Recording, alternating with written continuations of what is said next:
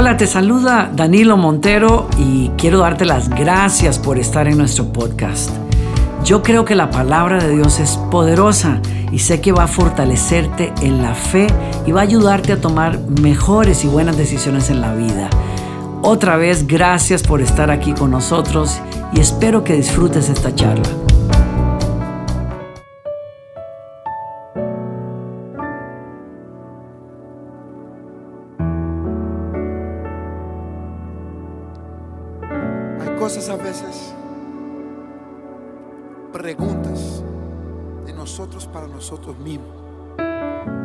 Entender cómo Dios va a hacer. La gente nos pide respuestas y nosotros no sabemos la respuesta porque nosotros no sabemos cómo Dios va a hacer. No tenemos respuestas para nosotros ni tampoco para la gente.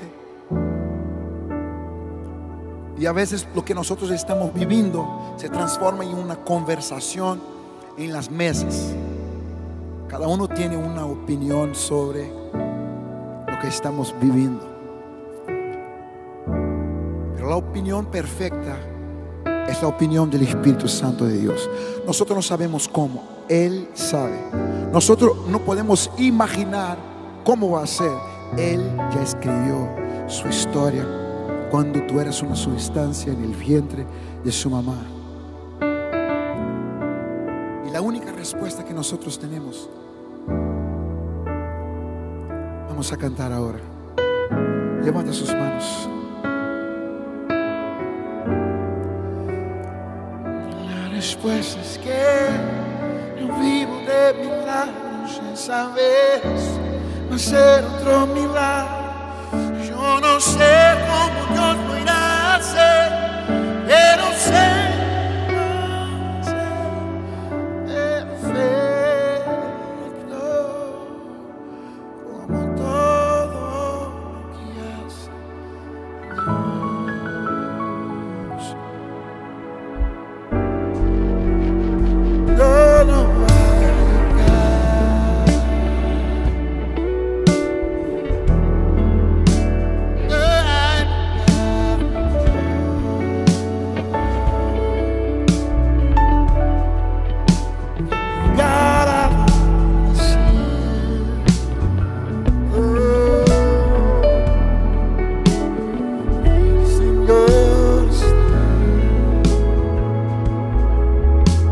sentado.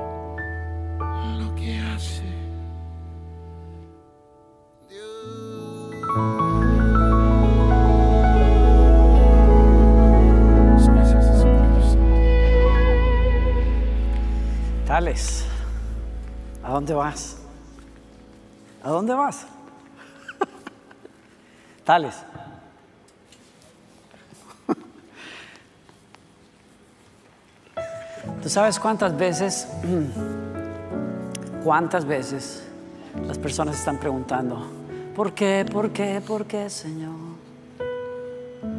¿Por qué me pasa eso a mí? ¿Por qué tal cosa? ¿Por qué? ¿Por qué tanto tiempo? ¿Por qué? ¿No? La mayoría de nosotros está en situaciones donde está preguntando, Señor, ¿cómo le vas a hacer? ¿Cómo vas a hacer? Como si las situaciones fueran más grandes que el Dios que nos llama a ti y a mí. Te llama a ti y a mí a creer en Él. Por eso me encanta lo que estás diciendo. Yo amo saber, saber, saber. La respuesta está que yo vivo de milagro. Sí. Esa vez va a ser otro milagro. Otro milagro. La respuesta es que Esa vez va a ser otro milagro. Yo no sé cómo yo lo hacer, pero sé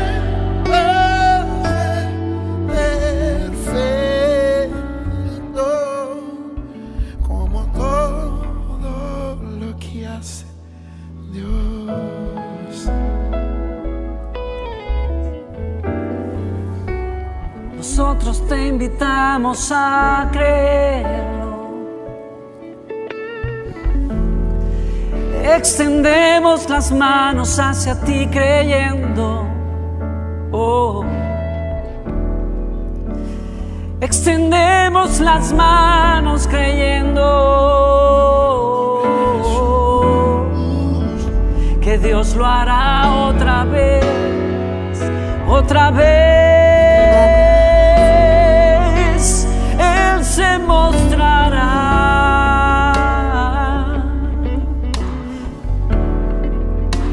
misericordioso. nombre de Jesús. Él te encontrará donde estás, El nombre de Jesús. te sorprenderá, te sorprenderá. Grace Francis, yeah.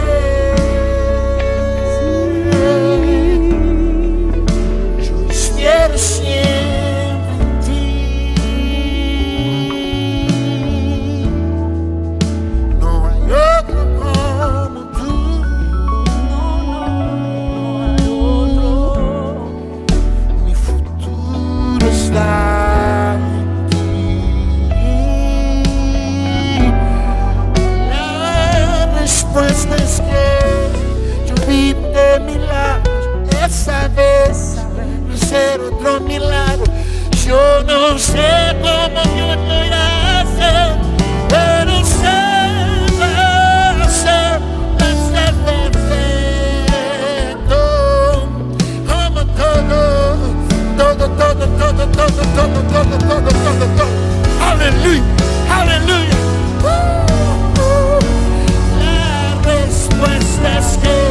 yo vivo de milagros. Esa vez va a ser otro milagro. Yo no sé, yo no sé cómo yo voy a hacer, pero sé va a.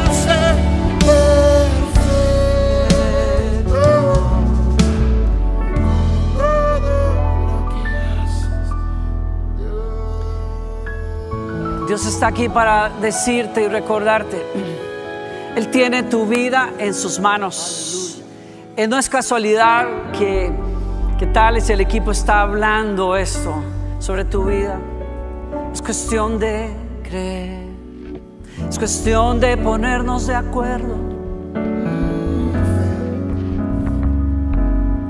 No te creas que estoy aquí para levantar falsas expectativas simplemente. Estoy aquí para invitarte a creer en un Dios vivo, en un Dios que interviene en los asuntos de los seres humanos. ¿Tú no hubieses creído estar aquí? ¿Alguna vez he estado sentado en una mesa contigo al frente comiendo? Quizás una de las primeras veces que comimos juntos y, dijiste algo muy noble que, que nunca se me ha olvidado. Decías,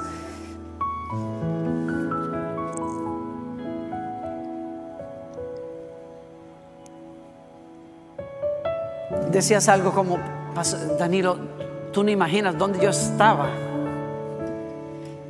donde yo estaba antes de que Jesús entrara y estar sentado con príncipes.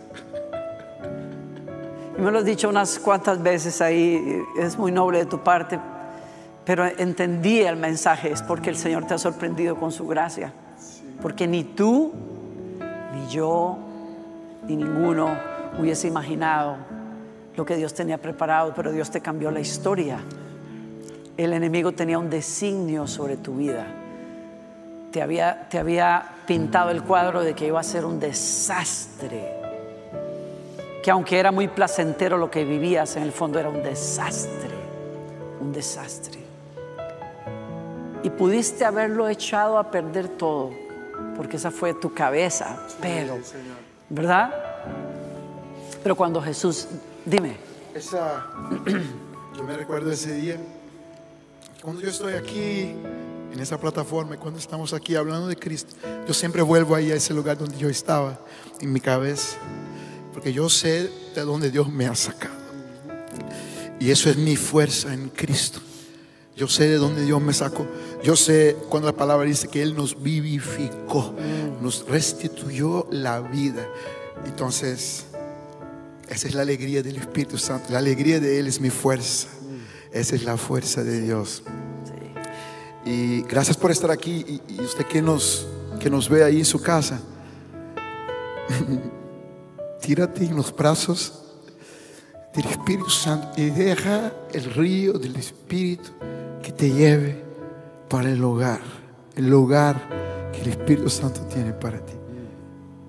Eso que profetizamos sobre su vida hay un hogar para ti en la presencia del Espíritu Santo. Sí. Wow. Gracias, Tales. Qué belleza. Tú sabes que hay un hombre, hay un hombre en, en, la Biblia, un ciego que se encuentra con Jesús en cierto día. Y la escritura nos dice que, que mientras caminaba por allí, Jesús vio a ese hombre que era ciego de nacimiento y los discípulos preguntaron, maestro, ¿por qué nació ciego este hombre? Le, preguntaron sus discípulos, ¿fue por sus propios pecados o por los de sus padres? Y es que es muy de seres humanos preguntarnos, ¿por qué sufro? ¿Por qué estoy donde estoy? ¿Será culpa de mis papás? Y a veces sí, es bien fácil, decimos, es que si papá no se hubiese ido, es que si mis papás no se hubiesen divorciado, es que si esa mujer no hubiese hecho tal cosa, es que si el gobierno, lo que fuera, es, es bien humano estarnos preguntando por qué estoy donde estoy, por qué sufro lo que sufro, por qué yo.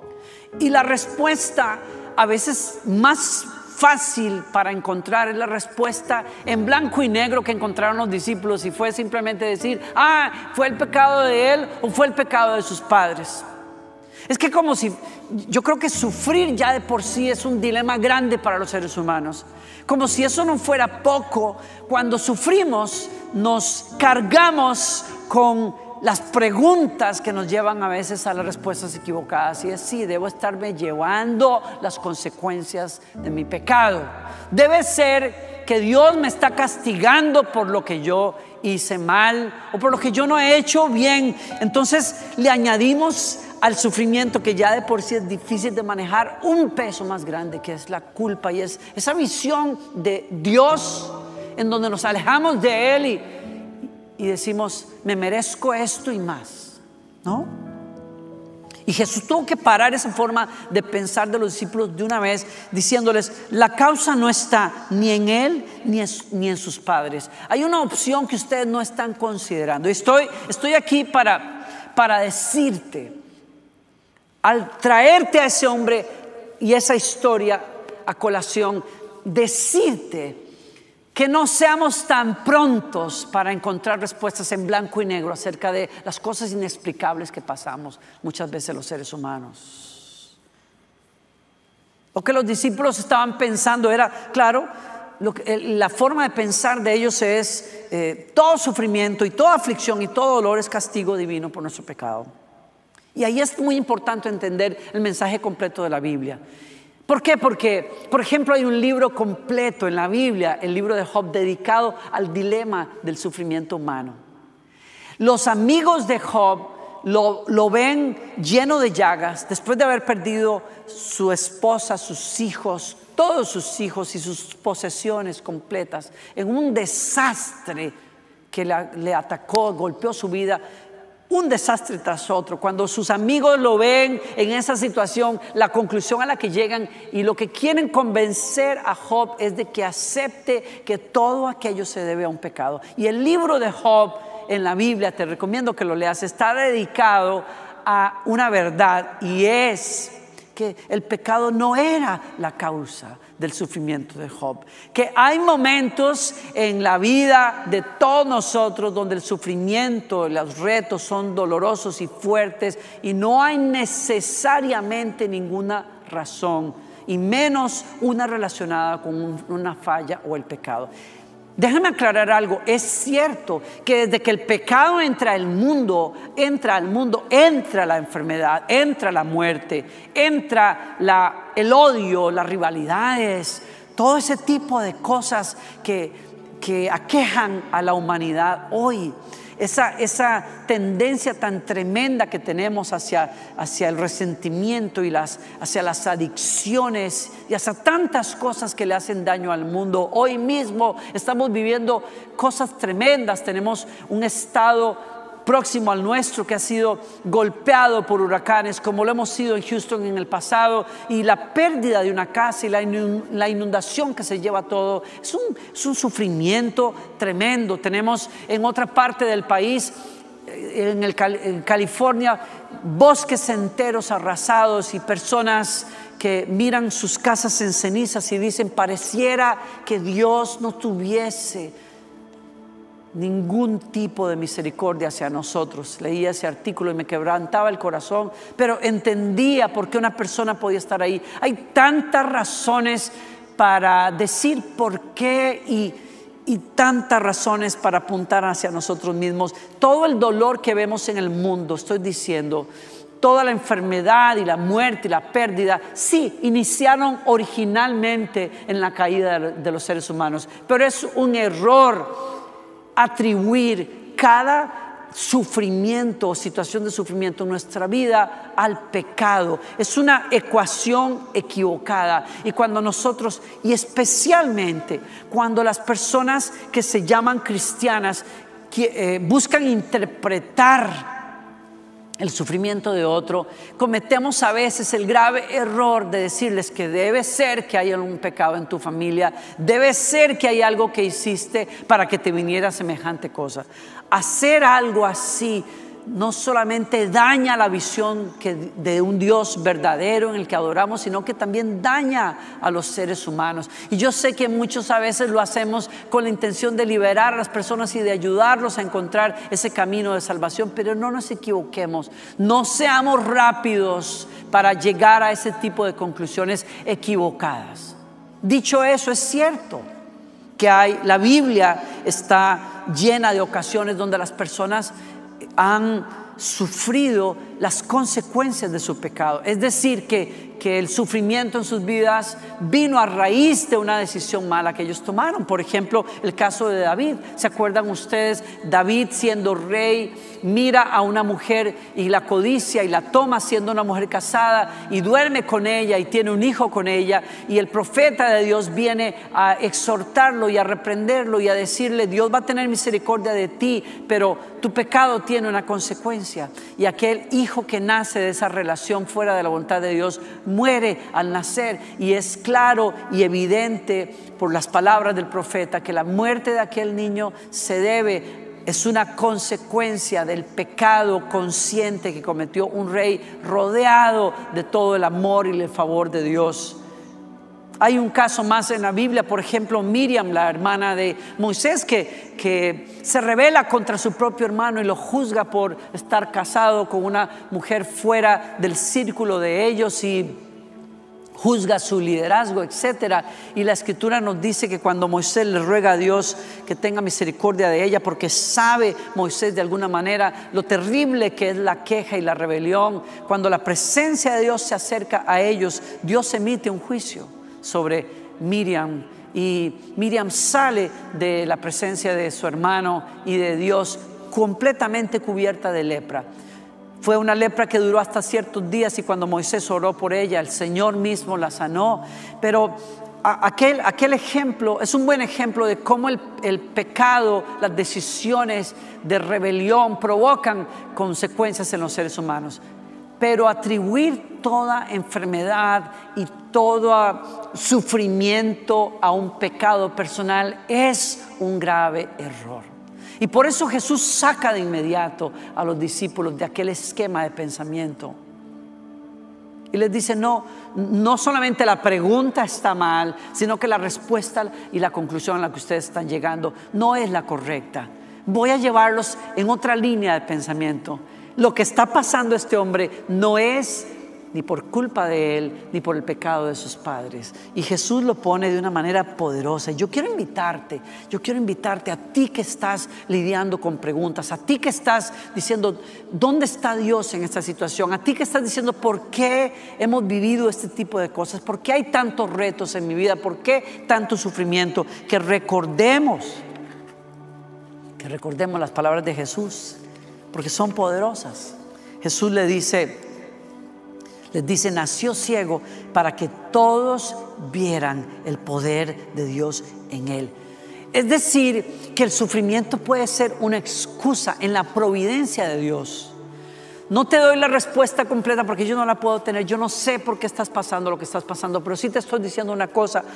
Jesús nos dice en la historia del, del hombre ciego, puede ser que tu sufrimiento sea una excusa que use la presencia de Dios para manifestar su gloria en ti para hacer visible la bondad de Dios. Y hoy quiero invitarte a que lo abraces y lo creas conmigo. Vuelvo a decirte, estoy aquí para invitarte de parte de Dios a ver con luz del Espíritu Santo la verdad de Dios. Puede ser que lo que estás pasando, lo que se ha tomado tantos años, Dios lo vuelque para su gloria en algo maravilloso. Fue lo que Jesús le dijo a los discípulos. Oye, hay muchas ocasiones en las que el sufrimiento se alarga en una vida.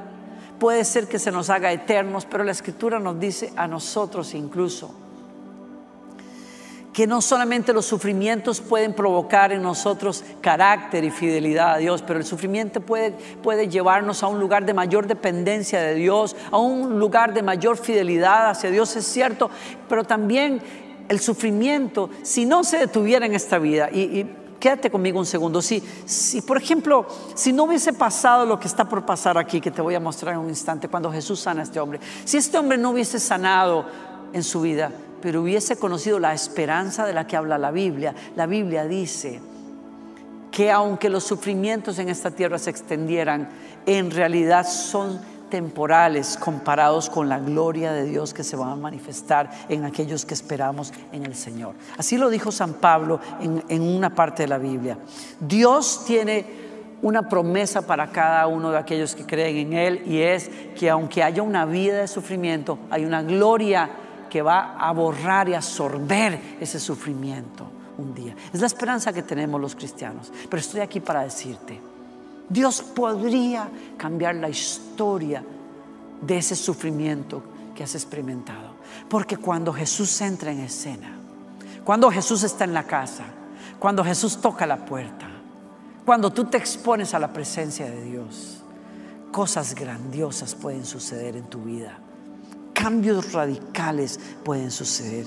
Miren, La escritura nos dice a nosotros que Jesús tocó a ese hombre y lo tocó de una manera muy, muy particular.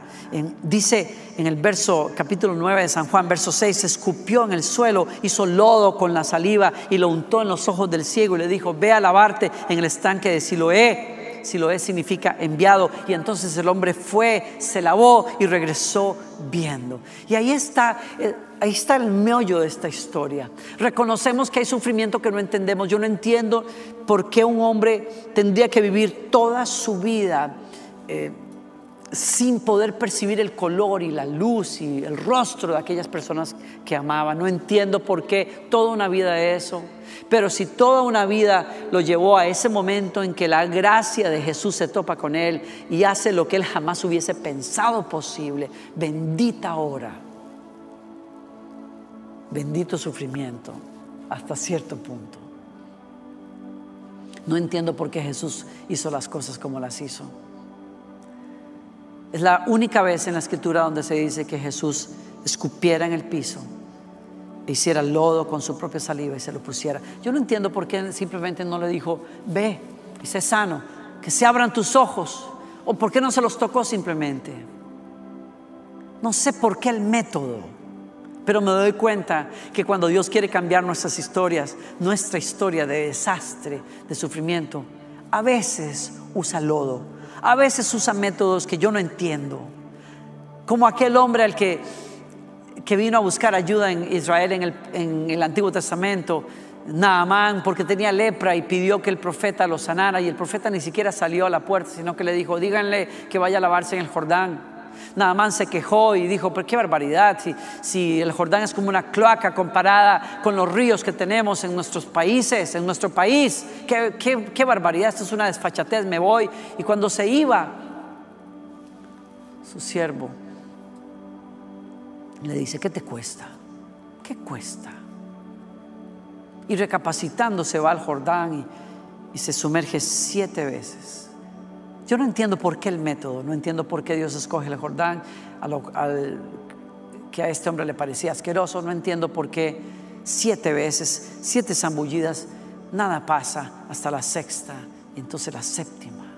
No entiendo el método. Pero algo quebró en el corazón de este hombre, algo produjo en este hombre. La humildad quizás, no lo sé, simplemente la dependencia de Dios, no lo sé. Pero le, le tocó el milagro de Dios. Como Dios yo creo que quiere tocarnos con milagros.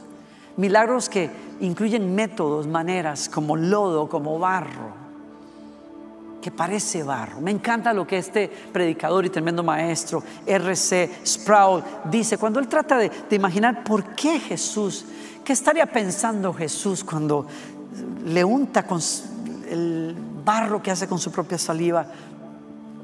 Me encanta cómo lo pone. No siempre, dice él, él se imaginó a Jesús diciendo, a los hijos del polvo no siempre les va bien en la primera ronda. A los que nacieron del barro no siempre les va bien en la primera ronda. Volvamos al barro y démosle una segunda oportunidad a los hijos del polvo. Porque Dios es un Dios que ama pararse en su gracia, encontrarte en tu desgracia y untarte con el lodo de su misericordia para que veas su gloria. Yo tengo en mi espíritu y en mi mente esa palabra que nos asegura que aunque no entendamos todo lo que pasamos, cuando nos encontramos con Jesús, Él nos promete una cosa, a los que aman a Dios, todo les ayuda bien. Romanos 8 dice, sabemos que Dios hace que todas las cosas cooperen para el bien de quienes lo aman y son llamados según el propósito que Él tiene para ellos. No entiendo por qué el barro, pero bendito barro. No entiendo por qué la saliva, no entiendo por qué escupir en el piso, pero bendita escupa en el piso.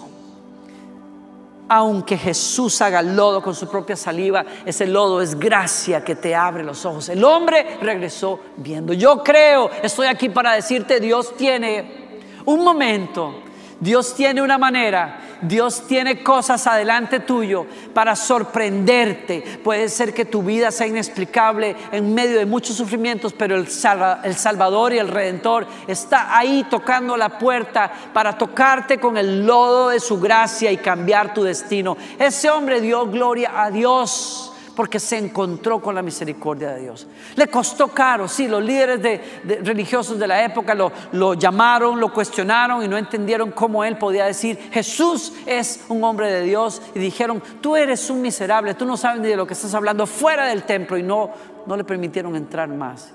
Y aquí sé yo, termino este relato con esta historia, me encanta. mi parte favorita en la historia es cuando se dice, cuando Jesús supo lo que le había pasado. Es decir, que lo echaron del templo, encontró al hombre. Me encanta.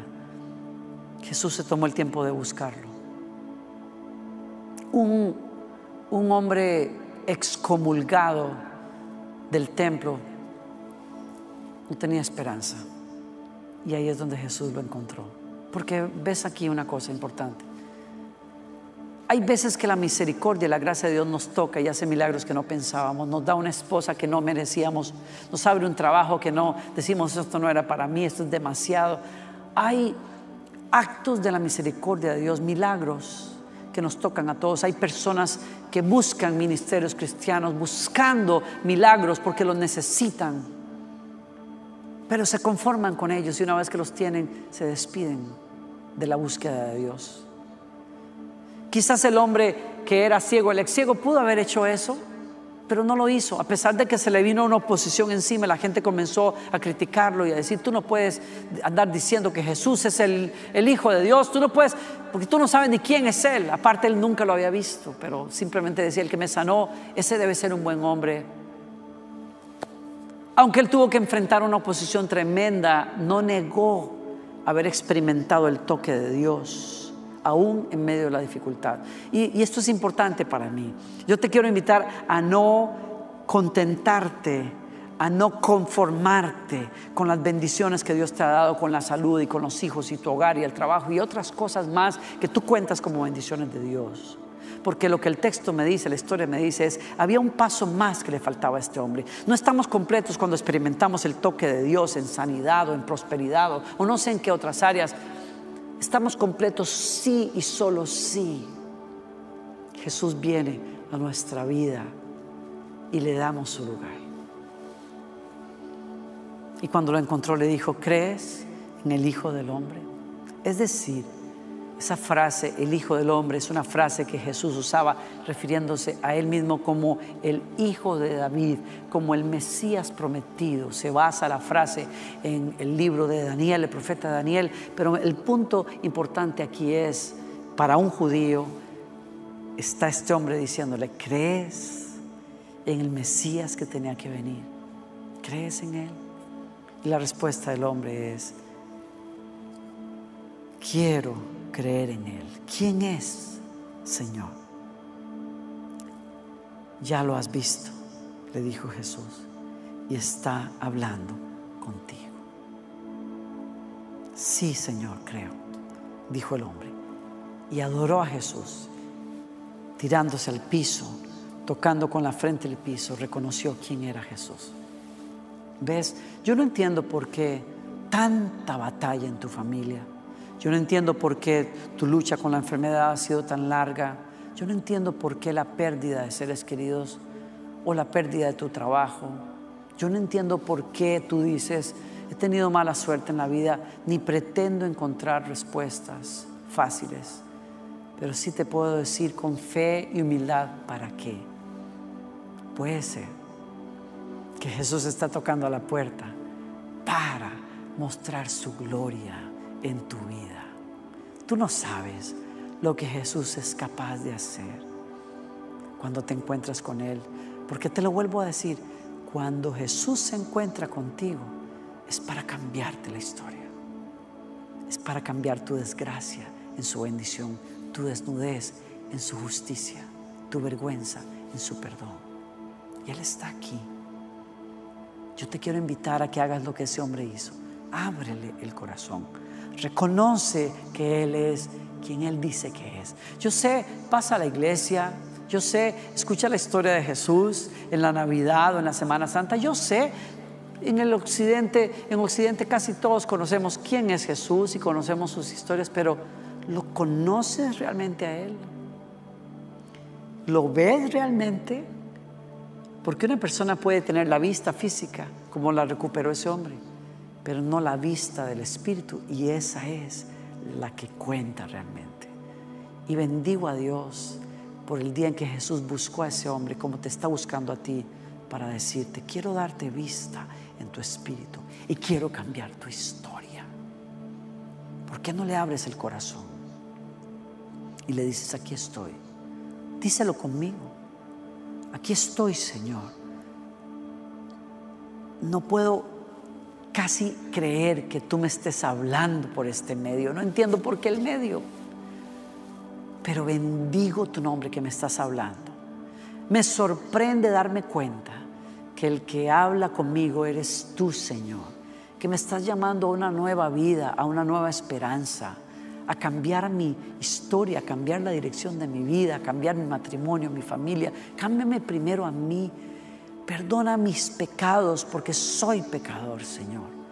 Pero creo que tú eres el Hijo del Dios viviente que se hizo carne y que murió en la cruz tomando mis pecados y dolores para darme una nueva vida. Y te abro de par en par mi corazón. Entra, recíbeme como tu Hijo, perdona mis pecados como prometes hacerlo. Escribe mi nombre en el libro de la vida y dirige mis pasos porque a partir de hoy te adoraré, te serviré como mi Dios y mi Señor. Si has hecho esa oración, Jesucristo entró en tu corazón hoy. Eres una nueva creación, dice la Biblia. Tus pecados fueron perdonados. Eres un hombre, una mujer nueva. ¿Por qué no me escribes? ¿Por qué no los escribes? Quisiéramos animarte. Si vives en Estados Unidos, mándame un texto al número 77377. El texto, la palabra nuevo.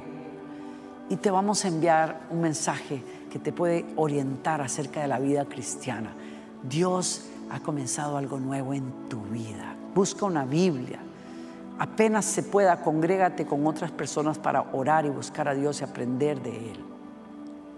Dios va a hacer una obra nueva en tu vida. Si vives afuera de los Estados Unidos, escríbeme un correo a la dirección nuevo arroba lakewood.cc. Quiero escribirte de regreso y animarte. Yo no sé por qué han pasado muchas cosas en tu vida. Yo no sé por qué la respuesta aparentemente se tarda. Pero creo la palabra de Dios. Creo que hay un para qué. La gloria de Dios, la gracia de Dios te quiere tocar. Porque cuando la gracia te toca, tu historia va a cambiar. Tengo un amigo muy querido, unos amigos en Costa Rica. Cuando el nieto de mi amigo pastor nace, nace con un defecto congénito y tiene que ser operado a pocos meses de haber nacido, operaciones muy complicadas que le ayudaron a sobrevivir a esa situación, a esa condición física. Muchos años después, él y su familia son personas que le sirven a Dios. Y Mati es un niño lleno de Dios, ama a Dios con todo su corazón y sirve a Dios. Pero se llegó el tiempo en que él tenía que regresar aquí a los Estados Unidos para una segunda operación muy importante, clave para poder continuar su desarrollo en la vida. Y Mati y su familia oraron y se prepararon y ayunaron creyendo que el Señor iba a tocarlo a él aún antes de venir a su operación, que, que incluso cuando llegaron acá y fueron a esa visita al doctor, ese chequeo que era necesario tener después de tantos años, confiaban que al salir de allí la respuesta iba a ser, no hay nada que tengamos que hacer, sigue adelante, pero la respuesta no fue esa, la respuesta del doctor fue, tú necesitas una operación y tienes que prepararte y en tantos días. Y vino un dolor muy grande a ellos como familia, solo al pensar que tendrían que pasar otra vez por un proceso tan delicado, una operación tan delicada para Mati. Y les acompañamos en oración esos días que estaban acá en Houston. hasta que entró a la operación. Y aún su confianza era que aún al entrar al quirófano quizás Dios haría algo. Pero no fue así como él lo esperaba. La mañana siguiente y los días que pasaron, Mati se recuperó de una manera extraordinaria. El, el reporte del doctor fue, yo no he visto, yo estoy sorprendido porque aunque yo hacía la operación, la forma en que encajó la válvula que pusimos en tu corazón fue perfecta. Fue como si tu cuerpo hubiera esperado esa válvula y la hubiera tomado de una vez cuando la pusimos allí. Yo estoy sorprendido de lo que pasó en esa sala. Es como si fuese un milagro. Esas fueron sus palabras. Mati se despierta de la operación y comienza a recuperarse. Y, cuando conversa con su abuelo, poquitos días después, está por tomar su aspirina que tiene que tomar todos los días. Y le dice, abuelo, parece que tendré que tomar esta aspirina todo, toda la vida. Y su abuelo le dijo, claro, para que toda la vida te acuerdes de que eres un milagro. Es como el, el lodo con la saliva de Jesús. No entiendes por qué el método, no entiendes por qué la espera. Pero lo que sí te invito a entender es que Jesús quiere manifestarse en tu vida, en medio de tu sufrimiento y más allá de tu sufrimiento. Y quiero invitarte a que lo abraces, lo esperes, lo anheles, te abras a Él, porque quiere hacer cosas maravillosas en tu vida. Te bendigo en el nombre del Señor. Te recuerdo que cuando la gracia nos toca, aunque parezca saliva, lo que va a salir de allí es que vas a ser un testimonio de la gloria de Dios en tu vida. Te invito a que abraces esa palabra. Que el Señor te bendiga y te guarde. Que el Señor haga resplandecer su rostro sobre ti y que el Señor te dé paz. Y que el Señor te bendiga en tu salir y en tu entrar hoy y siempre. Gracias por acompañarnos, espero que hayas disfrutado del mensaje y si fue así, te invito a que te suscribas a nuestro podcast. Cada semana tendremos un mensaje nuevo para ti. Te quiero invitar también a que compartas el mensaje con amigos y que nos escribas también. Por último, visítanos en nuestro canal de YouTube y disfruta de toda la música de adoración que estamos produciendo. Otra vez, muchas gracias por estar con nosotros.